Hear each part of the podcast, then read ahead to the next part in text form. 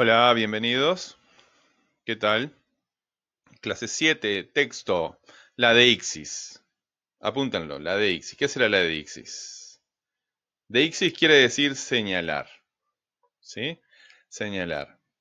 Si estamos en, una materia de, lenguaje, será señalar con, con las palabras, ¿no? Puede ser eso. Lee el título de esta clase. ¿Qué puedes, eh, ¿Puedes hacer una pregunta en relación con él? ¿Puedes hacer una pregunta en relación con él?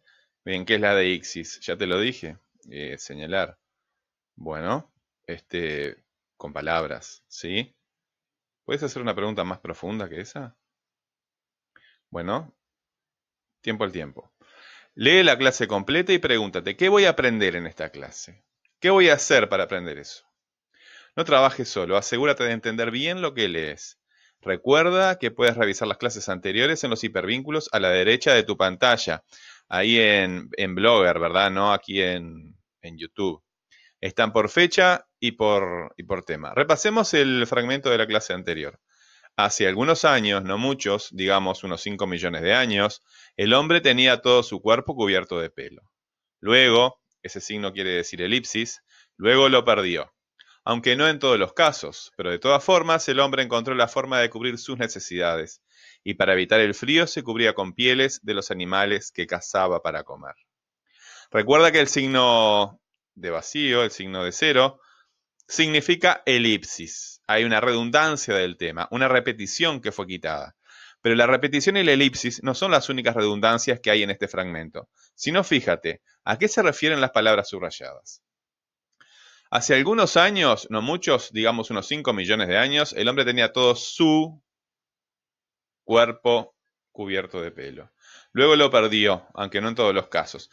Pero de todas formas, el hombre encontró la forma de cubrir sus necesidades. Y para evitar el frío, se cubría con pieles de los animales que cazaba para comer. Mi cuerpo, tu cuerpo, ¿El cuerpo de quién? Su cuerpo. ¿El cuerpo de quién? El cuerpo del hombre. Habíamos visto que el hombre era eh, de lo que se está hablando, además es redundancia, así que es tema. Estas palabras apuntan, señalan al tema. Mi cuerpo, tu cuerpo, su cuerpo. ¿El cuerpo de quién? El cuerpo de él, su cuerpo, el cuerpo del hombre. Mis necesidades, tus necesidades. ¿Las necesidades de quién? ¿Quién se cubría? Se cubría con pieles. Ven que estas palabras apuntan a algo, ¿verdad? En este caso, al tema del texto que es el hombre. Este fragmento, por lo menos del texto, este, se refiere al hombre. Las palabras su, sus, se señalan, apuntan al hombre. Son pronombres que repiten el tema. Ahí tienen una cuestión, nombre, pronombre. Son contradistintos. Quiere decir que cosas por parecidas, semejantes o análogas se pueden confundir. Ahora no vamos a entrar demasiado en eso pero no es lo mismo un pronombre que un nombre, ¿verdad? Son pronombres, no comunican ninguna idea. Mis, ¿qué quiere decir mis? Mis necesidades, mis perros, mis amigos, mis, la palabra mis sola no quiere decir nada. En cambio, perros, amigos, sí quiere decir, ¿verdad? Muy bien. Eh, son eh, no son repetición, ¿verdad? Es una, es una redundancia, sí porque apuntan al tema, pero no es este, una repetición porque no se repite la misma palabra. No son sustitución porque no se sustituyen por un sinónimo. Tus, mis, no son sinónimos, ¿verdad? En este caso, eh, vamos a ver, eh, su no, es un sinónimo de hombre, ¿verdad? Si estuvieras hablando de tu mascota, si tienes mascota, eh, este, podrías decir, ¿dónde está su correa? Su. ¿verdad? En ese caso, su se refiere a, tu mascota, pero en este texto se refiere a hombre. Así que no es un sinónimo, no es un sinónimo. Son palabras vacías, no comunican ninguna idea clara, ¿verdad? Una idea clara y distinta de las demás. Bueno, entonces no son sustitución porque no son sinónimos, ¿sí? Es decir, por otro nombre. Su, sus y se no son nombres, ¿verdad? Son pronombres. Por eso, esta forma de redundancia del tema se llama pronominalización, pronominalización, pronominalización. Y el, señalamiento que hacen del tema se llama deixis, como dijimos al principio de la clase. Deixis quiere decir señalar, ¿verdad? Bueno, muy bien. Eh, ejercicio. Analiza en la segunda parte del siguiente fragmento. Analiza en la segunda parte del siguiente fragmento.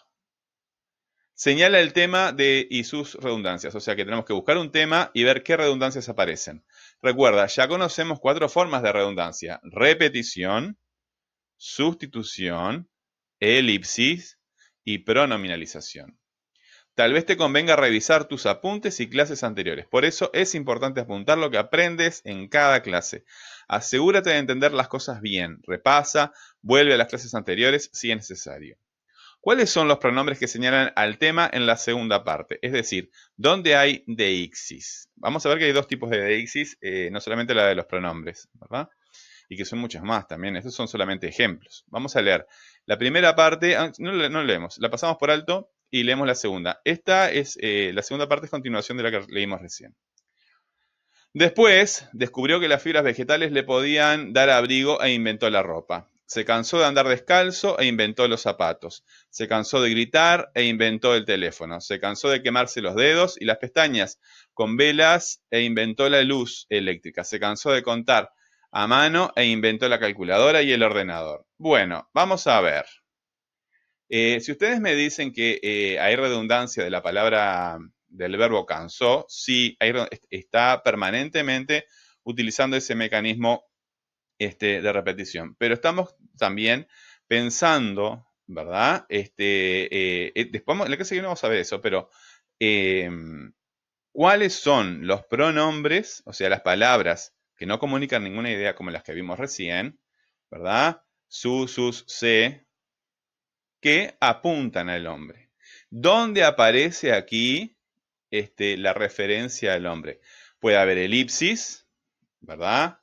Evidentemente hay elipsis porque no se lo menciona. Y, dónde hay pronominalización, es decir, palabras eh, que apunten, donde de elipsis, palabras que apunten al hombre. Vamos a ver otra, otra clase de palabras además del pronombre, ¿sí? Bueno, cuando termines de trabajar, escribe lo que aprendiste y qué fue lo que hiciste para hacerlo. Recuerda, siempre es bueno razonar con otros para entender la tarea. Pide a alguien cercano que te acompañe. Así se aprende mejor. Bien. Eh, por consultas, ya saben, en la plataforma de CREA o eh, al, al correo electrónico. Nos vemos en la clase que viene, chiquilines.